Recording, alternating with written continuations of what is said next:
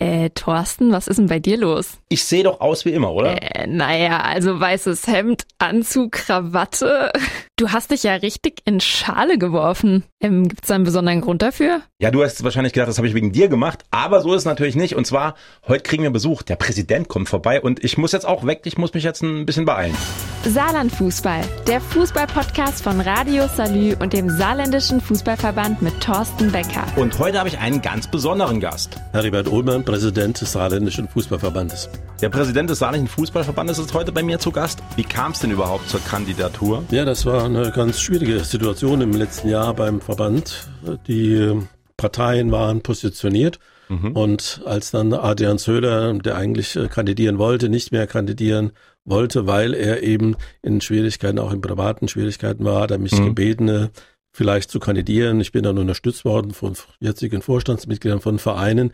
Und das hat mich dann bewogen, nachdem man dann 50 Jahre Schiedsrichter ist, das Amt zu übernehmen. Er wollte den Verein nicht, den Verband nicht im Stich lassen. 50 Jahre Erfahrung als Schiedsrichter, ähm, ist das ein Vorteil für das Amt? Es begünstigt. Es begünstigt die Ausübung des äh, Verbandes, ja. okay. Amtsantritt während der Corona-Pandemie, ähm, da kann man sich normalerweise auch einen besseren Zeitpunkt vorstellen, oder? Das stimmt. Eigentlich wollten wir zu den Vereinen, wir wollten Fußballspiele sich angucken, wir mhm. wollten uns äh, quasi mit den Vereinen wieder zusammensetzen und fragen, was waren denn Probleme der Vergangenheit gewesen. Dann sind wir sehr schnell ausgebremst worden, weil Corona den mhm. Spielbetrieb nicht äh, hat zu äh, entstehen lassen. Von daher war es etwas schwierig und deswegen mussten wir dann die neue Aufgabe übernehmen, wie konnten konzentrieren wir uns jetzt auf den Spielbetrieb in unter Corona mhm. und da der Spielausschuss dann verschiedene Modelle entwickelt, wie man sich das dann vorstellen könnte und wie man heute ja weiß, ist keines dieser Modelle umgesetzt mhm. worden, weil die Saison dann schließlich und endlich abgebrochen oder annulliert worden ist. Mhm.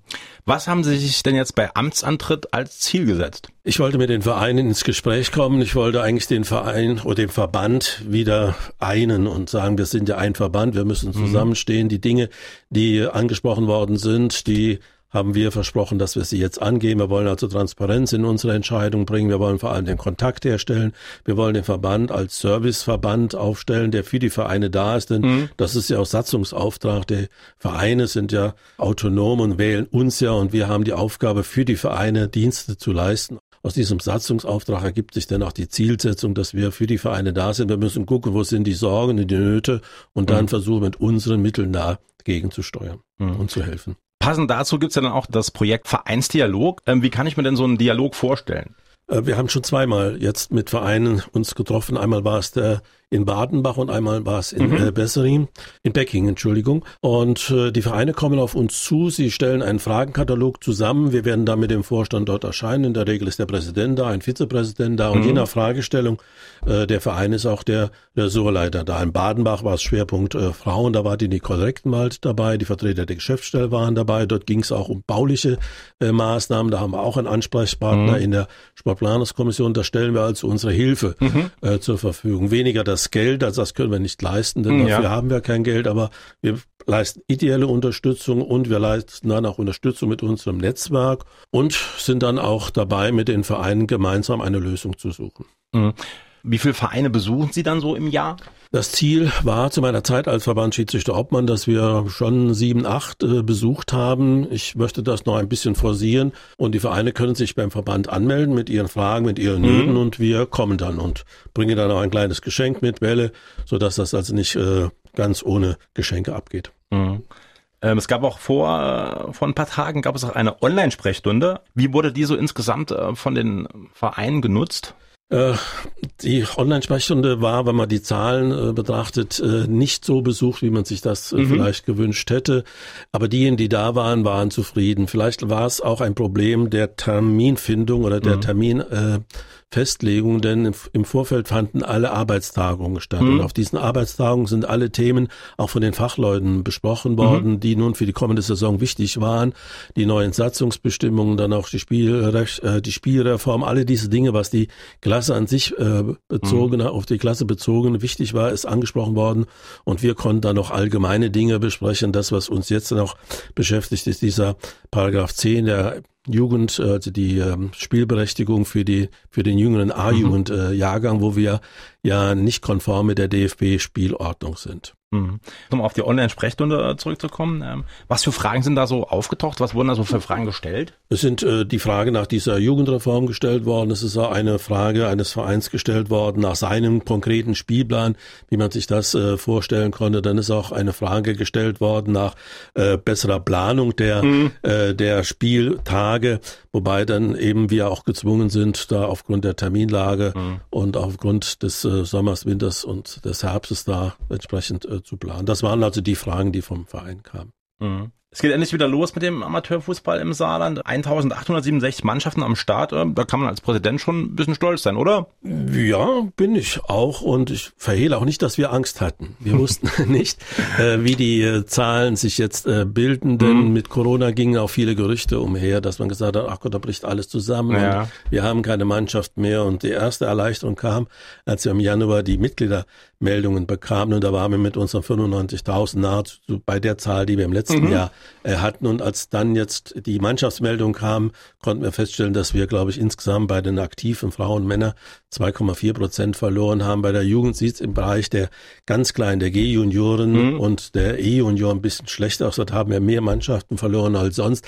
Aber das führen wir zurück auf Corona, weil die Eltern mhm. sehr vorsichtig äh, sind und wir sind insgesamt, muss ich sagen, sehr zufrieden mit dem, was wir nun haben. Und wenn man nun in die Vereine geht, ob das jetzt in Badebach war, ob das jetzt in Becking mhm. war, ob ich meinen eigenen Heimatverein angucke oder wenn ich jetzt mit Vereinsverantwortlichen spreche, ist eine große Lust festzustellen, mhm. jetzt wieder Fußball zu mhm. Spielen. Und es ist eben Live-Fußball etwas anderes, als wenn ich äh, da am Fernsehen mir etwas anschaue. Klar. Und das ist das, was wir auch wollen. Und das macht auch den Amateurfußball, glaube ich, aus. Trifft die Kollege von früher trinkt ihr Bier oder zwei Bier, wie man das so daran sogar macht. Und dann auch noch eine Brustwurst dabei. Genau. Das ist so, was eigentlich das auch so ein bisschen, bisschen ausmacht, ne? Ja, das ist auch jetzt äh, wissenschaftlich erwiesen. Äh, gerade die Fußballvereine zeichnen sich auch dadurch aus, dass eine Gemeinschaft da ist. Mhm. Das ist hier im mhm. Saarland sicherlich begünstigt durch die gute Infrastruktur, ja. die wir haben. Wenn ich die Clubheimkultur nehme, ja. äh, da ist immer was los mhm. und da wird auch äh, Gemeinschaft gelebt und das ist das, was auch Fußball äh, ausmacht. Wir haben das, wenn ich das gerade mal so erzählen darf, äh, festgestellt, wir, als wir zu meiner Zeit Austausch hatten mit den Luxemburger mhm. Schiedsrichtern. Mhm. Als unsere Schiedsrichter nach Luxemburg kamen, ja. konnten sie zwar günstig tanken zu der damaligen Zeit, Stimmt, aber ja. Das Flair, die kamen um Viertel vor drei, das gespielt worden und da ging man wieder. Ging man so wieder das direkt, drumherum, ja. so das ist das, was hier Fußball gerade im Amateurbereich ausmacht und das versucht man jetzt auch wieder äh, zu beleben und ich freue mich, dass die Vereine so positiv jetzt wieder an die Sache rangehen. Eckball. Der Nachwuchs im Jugendbereich ist ja ein bisschen zurückgegangen. Ähm, was für Ideen haben Sie denn, um die wieder zum Fußball zu bewegen? Ja, wir müssen gucken, dass wir die Kinder äh, gewinnen, schon relativ früh gewinnen. Und da geht es vielleicht gar nicht so sehr um Fußball, sondern wir müssen mit den Kindern Übungen, sportliche Übungen mhm. machen. Und da muss das Kind sich entscheiden, ob es jetzt beim Fußball bleibt oder zum Handball geht oder zum Volleyball geht. Das ist das Erste, was wir machen müssen. Mhm. Und da müssen wir gucken, wie wir sie binden. Und da muss man den Jungs und den Mädchen dann auch die Chance geben, sich zu freuen. Ja. Und da ist, glaube ich, eine gute Reform gemacht worden beim DFB, dass man von diesen starren Mannschaften weggekommen mhm. ist, sondern dass man jetzt drei plus eins, vier plus eins spielt, sodass die Kinder auch spielen können, mhm. nicht eben draußen sitzen, weil mhm. sie eben jetzt heute nicht gut sind, ja. müssen viele Tore schießen. Ja, ja. Hier können wir viele Kontakte herstellen mhm. und das ist das, was wir auch früher erlebt haben, dass wir eben Fußball gespielt haben. Mhm. Wir gepulst haben und dann mhm. war das egal, ob wir gewonnen haben oder verloren genau. haben, morgen treffen wir uns wieder und dann bolzen wir wieder. Und so diese Mentalität, glaube ich, die muss da sein und das hat sich jetzt auch, das zeigen auch die Statistiken des DFBs, äh, positiv ausgewirkt. Und da gilt es nun weiterhin, die Leute Leute zu binden. Und da mhm. müssen weitere Überlegungen angestellt werden. Abseits. Höchstgrenze, Schiedsrichter, Beispiel Manuel Gräfe. Was halten Sie so davon? Sollte man das bisschen, so eine alte Struktur, das ein bisschen lockern, ein bisschen zeitgemäß anpassen oder wir sind also mit den 47 Jahren äh, ganz gut gefahren, muss mhm. ich äh, sagen. Der ist ja aus der Praxis äh, geboren worden. Früher waren es mal 45, dann hat man das erhöht auf 47. Mhm. Aber das Spiel wird immer schneller mhm. und da muss man auch gucken, dass man mithält und körperliche Fitness Fit ist, ja. Voraussetzung, damit ich mich überhaupt konzentrieren kann. Ja. Äh, von daher war das immer eine gute Sache aus dieser Perspektive. Zweiter Grund für diese Altersgrenze war, irgendwann müssen die Leute ja mal ausscheiden und wir mhm. brauchen ja junge Leute. Mhm. Wenn ich nur 20, 22 in der Bundesliga habe, aktuelle Zahl, und ich bleibe in dieser Mannschaft, diesem Close Club, bleibe ich zusammen, mhm. mische nicht, dann haben junge Personen, die wir jetzt mit 20, 25 in die dritte Liga wählten, keine Chance, keine Chance hochzukommen. hochzukommen. Ja. Mhm. Also das muss man auch sehen, das ist das eine, äh, dass das Alter und das persönliche Interesse von Manuel Gräfe oder ja, ja. anderen. Ähm, und es ist auch das Interesse des Verbandes und des Fußballs im Allgemeinen, mhm. dass man sagen will, wir brauchen hier auch frisches Blut. Mhm. Dass das jetzt auch noch ein bisschen mit dem Finanziellen was zu tun hat, ich glaube, das spricht für sich selbst. Faul. Wie ist denn der SFV vorbereitet, falls Corona uns leider wieder einen Strich durch die Rechnung macht? Ja, wir haben begonnen und sind schon ein bisschen ausgebremst worden. Das Eröffnungsspiel der Schröder-Liga ist äh, abgesagt worden, Corona-bedingt. Was machen wir? Wir hoffen, dass es äh, so geht, weitergeht, dass wir lange spielen können. Das ist das eine.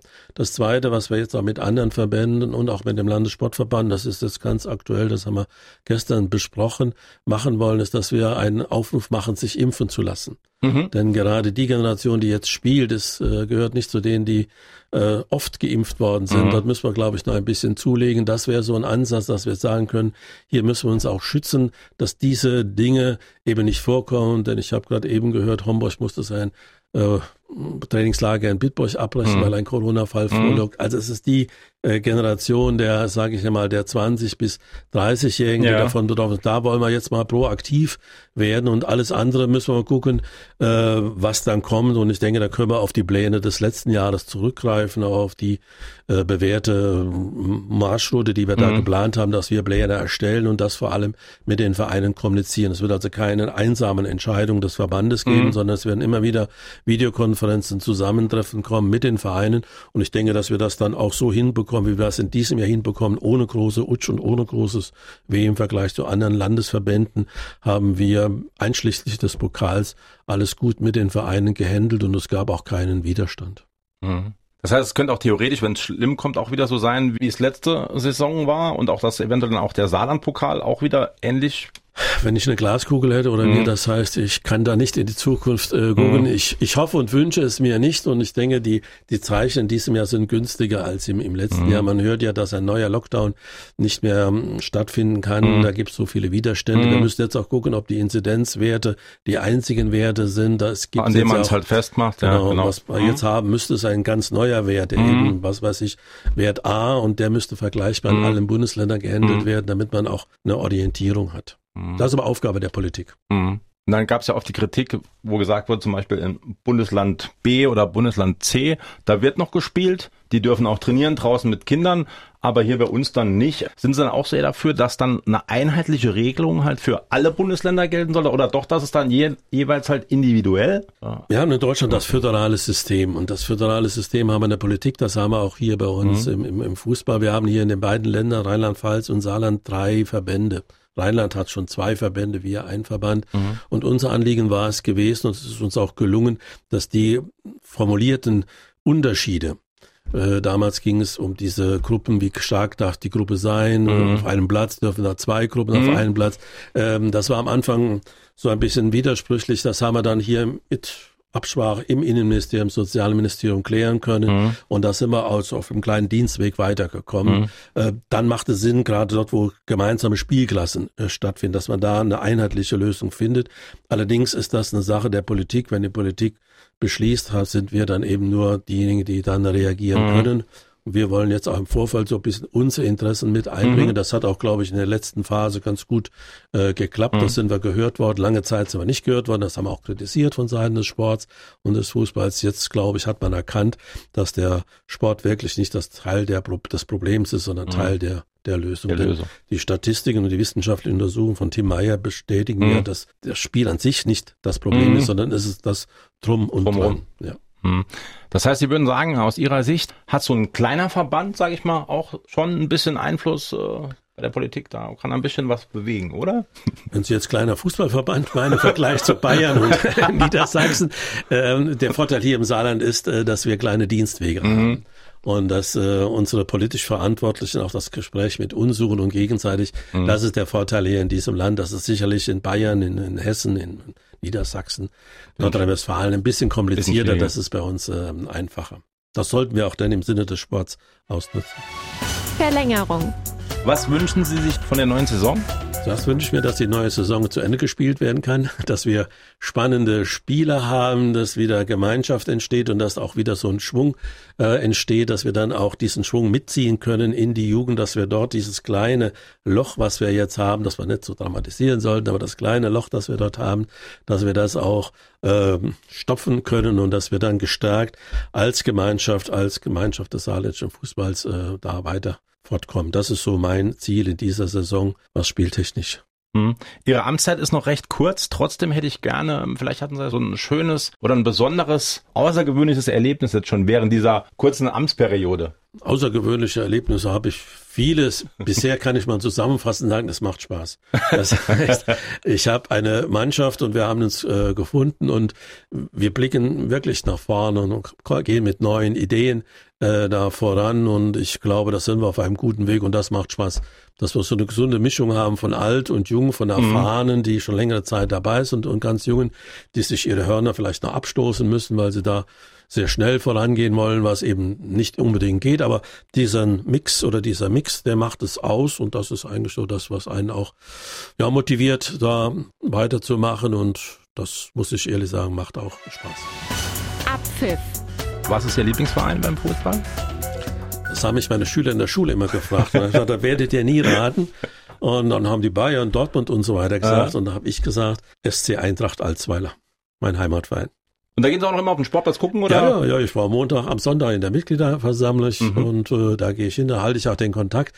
Da wird man auch geerdet und von daher, das ist mein Heimatverein seit 50 Jahren und da bleibe ich auch dabei. Saarlandfußball, der Fußballpodcast von Radio Salü und dem Saarländischen Fußballverband.